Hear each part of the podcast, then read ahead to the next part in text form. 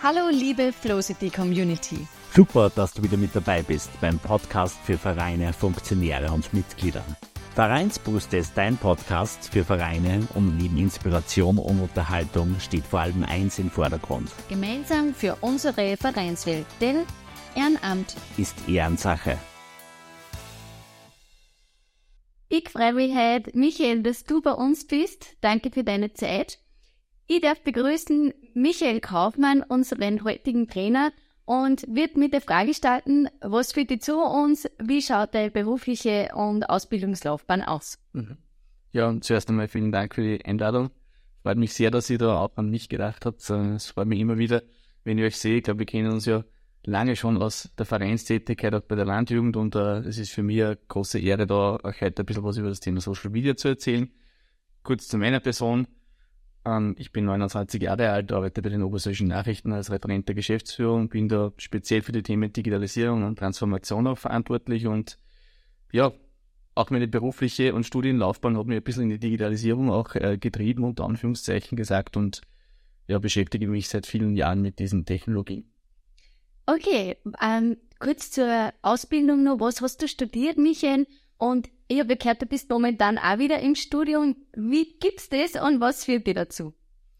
Ja, also ich habe äh, maturiert an der Bundeshandelsakademie in Perg, bin anschließend dann an die Fachhochschule Steyr gegangen, habe Marketing und Electronic Business studiert und habe dann auch noch den weiterführenden Masterstudiengang Digital Business Management gemacht und ja, wie du richtig gesagt hast, bin ich jetzt wieder äh, in das Studienleben ein bisschen eingestiegen. Ich studiere Wirtschaftspädagogik an der Johannes Kepler Universität, mache das aber wirklich nur als Hobby und äh, wirklich äh, so nebenberuflich. Und äh, ja, wie gesagt, ich habe da keinen Stress mit fertig werden sozusagen. Okay, das heißt, der Hauptaugenmerk liegt sowohl beim Studium als auch im Beruf beim Thema Social Media, digitales Marketing. Wie nutzt du Social Media privat, was für Tools nutzt du, was für Kanäle verwendest du, wie intensiv verwendest du es und vor allem warum, welcher Nutzen siehst du dir in Social Media und was erwartest du von dem?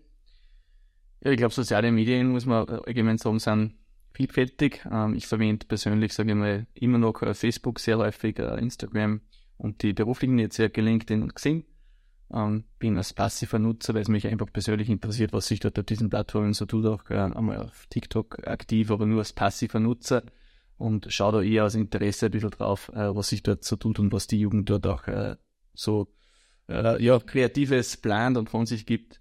Ähm, Twitter ist auch noch, sage ich mal, ein Kanal, wo ich eher passiv aktiv bin, wo ich man durchaus aus, auch aus Journalistenkreisen viele Informationen auch bereits vorab äh, lesen kann ja, wo man sagt, das steht dann nächsten Tag beispielsweise in der Zeitung. Ähm, ja, das zu meinen Social Media Aktivitäten. Ähm, bin gespannt, wie, wo die Zukunft oder wie die Zukunft ausschaut. Da hat sich in den letzten zehn Jahren in diesem Bereich auch sehr viel verändert. Darum, wer weiß, ob Instagram in zehn Jahren noch cool ist. Okay. Würdest du behaupten, dass du viel Zeit mit Social Media verwendest oder nicht? Und ist das sinnvoll genutzte Zeit? Weil ja gerade die älteren Generationen oft von Zeitverschwendung reden, wenn man immer nur ins Handy oder den Computer reinschauen. Wie stehst du dazu? Wie siehst du die Entwicklung? Ich sehe es ein bisschen differenzierter. Ich glaube, Zeitverschwendung, es kann schon durchaus vorkommen, dass man, wenn man es TikTok nochmal schon hernehmen, wenn man da den, äh, den Newsfeed durchscrollt, da kann schon mal schnell mal eine halbe Stunde vergehen und man hat gefühlt, ja, weiß nicht wie viele Videos gesehen und irgendwie, dann waren irgendwelche lustigen Videos dabei und dann hat man sich das angeschaut und dann hat man sich gedacht, naja, wo ist die Zeit geblieben? war diese Zeit sinnvoll verbracht, aber in Summe denke ich, ist es wie im Fernsehen. Wenn ich jetzt sage, okay, ich habe jetzt gerade Freizeit, ich möchte mich jetzt einfach einmal berieseln lassen, dann schaltet man sich halt im Endeffekt die sozialen Netzwerke ein und schaut einmal ein wenig durch. Ähm, in Summe, glaube ich, muss man sich schon selber ein bisschen einschränken, auch mit der Zeit. Also ich glaube, man sollte auch nicht zu viel Zeit auf soziale Netzwerke verbringen. Ich glaube, persönliche Kontakte und persönliche Treffen, wenn sie dann auch wieder möglich sind, äh, nach Corona, äh, sind, glaube ich, sehr, sehr wichtig und äh, man kann das nicht vergleichen äh, mit den virtuellen Möglichkeiten, die man heutzutage hat. Also nicht zu viel Zeit auf Social Media verbringen, sich vielleicht selber auch zeitliche Grenzen und Hürden einstellen. Aber trotzdem würdest du Social Media durchaus als wichtig einstufen, oder?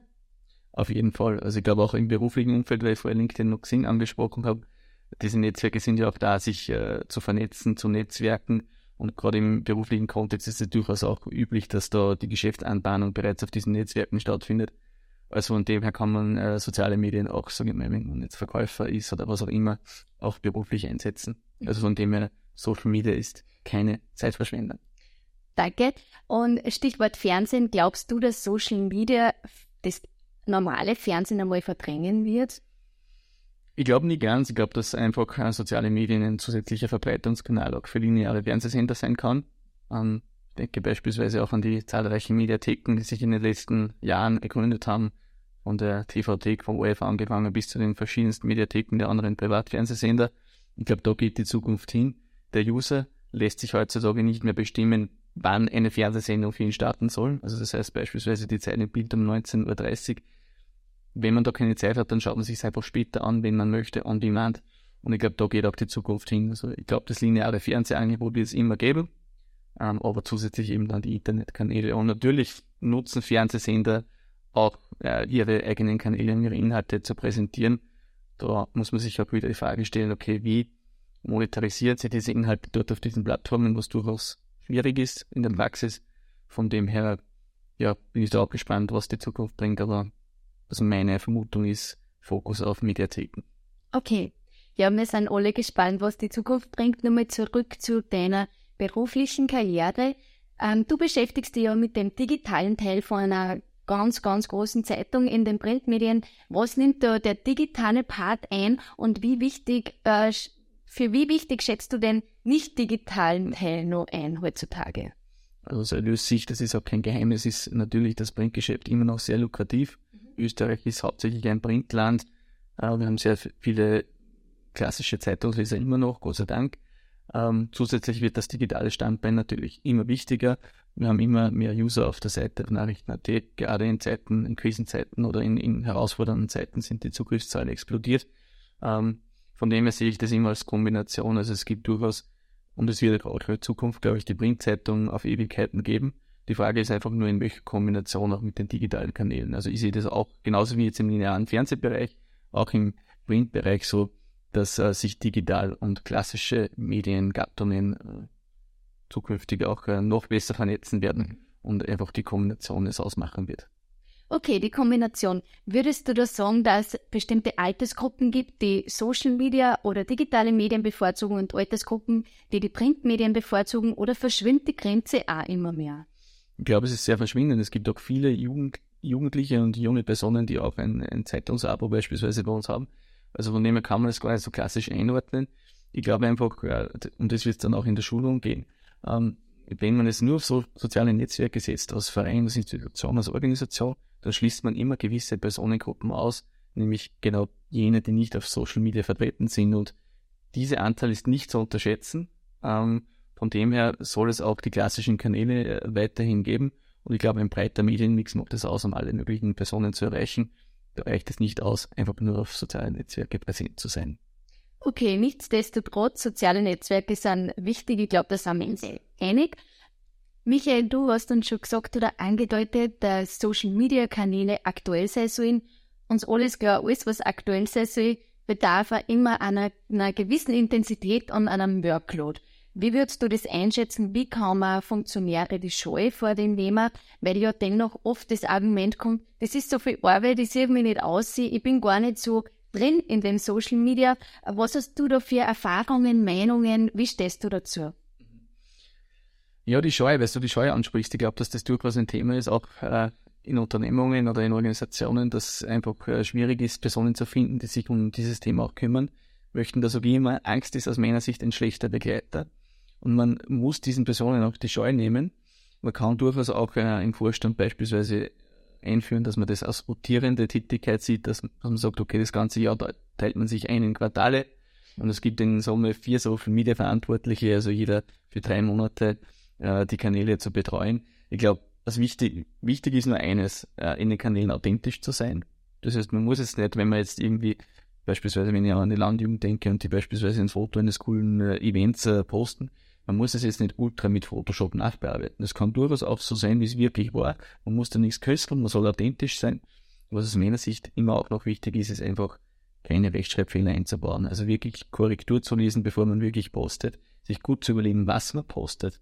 Und vor allem auch eines, nicht zu viel zu posten. Wenn man es wirklich sehen an einem, an einem Tag hinsetzt und sich denkt, okay, heute habe ich eigentlich wirklich keine Content, den ich wirklich präsentieren kann, dann lasse ich es lieber. Ich möchte gerne den Robert Seger ansprechen, der bekannter Keynote-Speaker in Österreich ist. Der hat einmal gesagt auf einer Konferenz, vermeidet Müll. Und damit hat er gemeint, also das war gerichtet an, an alle Social Media Manager Österreichs, wenn ihr keine Content habt, wo sich der User dann äh, abgeholt fühlt oder es, wo ihr selber schon zweifelt, ist das wirklich interessant für meine Zielgruppe, dann lasst es weg. Äh, Im Zweifel lieber nichts posten, als Sachen zu viel posten und nochmal zurückzukommen auf die Scheu.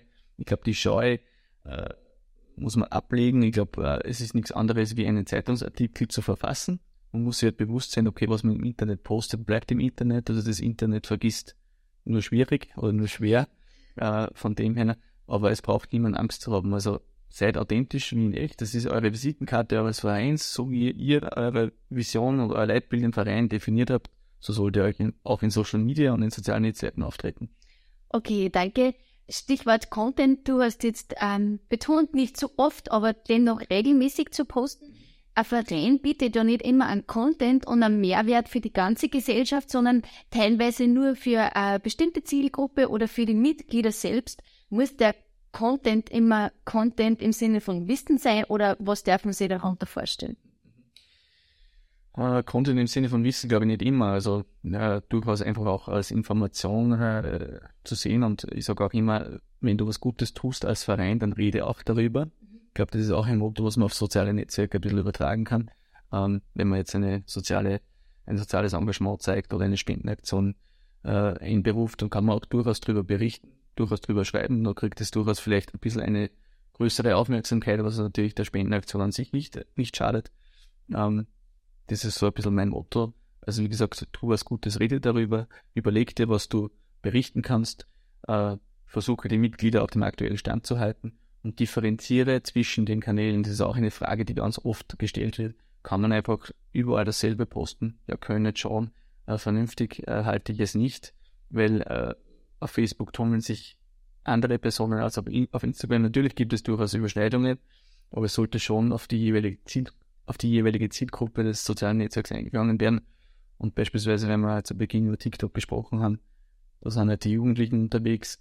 Äh, es ist aufgebaut auf Hochformat-Videos. Da macht es auf jeden Fall keinen Sinn, ein Standbild beispielsweise zu veröffentlichen. Das ist nur so eine, so pauschal gesagt, also wirklich für jedes Netzwerk sich zu überlegen, wie kann ich diese Message ein bisschen anders transportieren. Okay, auf das kommen wir, glaube ich, später noch zu sprechen. Dann ist meine Frage noch, mit welchen Social Media Kanäle oder welchem digitalen Marketing beschäftigst du dich hauptsächlich in deiner Arbeit? Was begleitet dich da täglich, ständig und ohne was könntest du quasi den Arbeitsalltag nicht beschreiten? Das ist eine durchaus gute Frage. Ich glaube, äh, im Social Media Bereich ist natürlich der Facebook Ad Manager ein wichtiger Teil, den man erwähnen muss. Da hängen auch die verschiedensten Netzwerke dran, wie beispielsweise Instagram oder WhatsApp Business. Ähm, das sind ja alles Unternehmen der Facebook-Gruppe, also wahrscheinlich als Social Media Manager ohne Facebook Ad Manager geht natürlich gar nichts. Ähm, auf der anderen Seite gibt es natürlich auch äh, äh, Kooperationen beispielsweise mit Blogger und Influencer, ähm, die auch wir als klassisches Medium äh, gewählt haben, um eine äh, junge Zielgruppe beispielsweise auf Instagram anzusprechen mit gewissen Aktionen.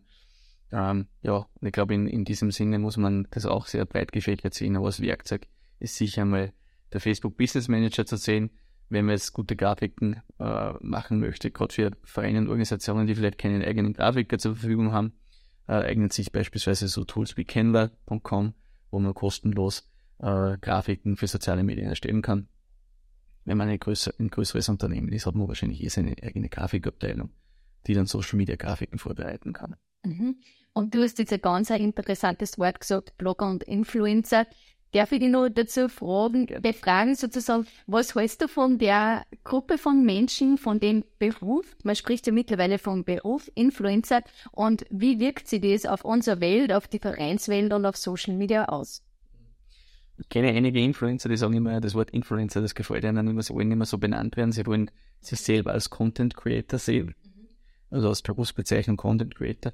Ich glaube, das ist ein ganz interessante Entwicklung ist, wer hätte vor zehn Jahren gedacht, dass äh, das wirklich eine eigene Berufsbezeichnung wird, dass sich einige mit diesem Thema auch selbstständig machen und richtig gutes Geld verdienen. Ähm, ich glaube, dass das immer abzuwägen ist. Ich glaube, es gibt sehr viele, die auf diesem Trend mitschwimmen möchten. Ähm, ich denke da beispielsweise an die ganzen Hotelblogger und Hotelinfluencer, die sozusagen die Hotels anschreiben, auch wenn sie jetzt nur wenige Follower und wenig Reichweite haben und beispielsweise kostenlose Urlaube abzustauben. Ich glaube, es hat dann irgendwann auch ein bisschen auch eine Grenze erreicht, aber es gibt wirklich einige sehr erfolgreiche Influencer auch in Oberösterreich und Österreich weit, ähm, wo auch Marken und Unternehmen gerne mit diesen Personen auch Kooperationen aufziehen, ähm, das sich sowohl für den Influencer oder für den Content Creator als auch für das Unternehmen lohnt und äh, aus meiner Sicht eine sehr spannende Werbeform, die sich eigentlich wirklich erst in den letzten, aus meiner Sicht, sieben, fünf bis sieben Jahre entwickelt hat sehr spannende Entwicklung. Wie würdest du soziale Netzwerke in Vereinen präsentieren und wie wichtig schätzt du die Präsenz von sozialen Medien überhaupt für Vereine? Hm. Ich glaube, äh, soziale Netzwerke sind für Vereine, Organisationen sehr spannend, weil man sich dort eben trotzdem mit relativ wenig Mitteleinsatz, also relativ wenig Budget, äh, auch dort eine coole Präsenz aufbauen kann, äh, die Mitglieder erreichen zu können und so weiter. Da braucht es eigentlich, mal, wenn man jetzt auf Facebook und Instagram denkt, äh, keine direkten Mitteleinsatz. Das, was man bedenken muss, ist, jedes Netzwerk ist ein Aufwand, ein erheblicher Aufwand. Und wenn man es gescheit machen will, dann braucht man da einfach äh, seinen eigenen Verantwortlichen, auch im Vorstand, da wird es nachher auch dann drum, drum gehen. Und das ist einfach nicht zu unterschätzen. Es gibt nichts Schlimmeres aus meiner Sicht als einen nicht gewarteten Social Media Kanal. Also bevor man die Ressourcen nicht zur Verfügung hat, einen Kanal zu bespielen, ist es aus meiner Sicht besser, diesen Kanal wegzulassen.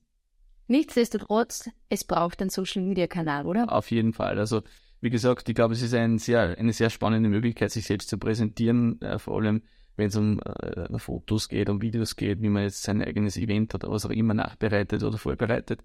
In Summe ist einfach die Community am aktuellen Stand zu halten und es, äh, man kann das selber steuern, man braucht niemanden dazu, man braucht keine Zeitung dazu, man braucht keinen externen dazu, man kann das selber steuern als Verein und das macht die Netzwerke natürlich sehr interessant und Zusätzlich gibt es ja immer auch noch die Möglichkeit, eine eigene Vereinswebseite anzudenken. Und da werden wir auch dann auch in der Schule noch ein bisschen was dazu hören. Okay, dann freue ich mich auf nachher und sage vielen Dank für die einleitenden Worte und wir sehen uns sicher noch des Öfteren. Super, vielen Dank. Dankeschön. Hast du auch Fragen an unsere Gäste oder möchtest deine Erfahrungen mit uns teilen? Dann sei dabei und gestalte unsere Vereinswelt mit unter flowcity.at slash podcast.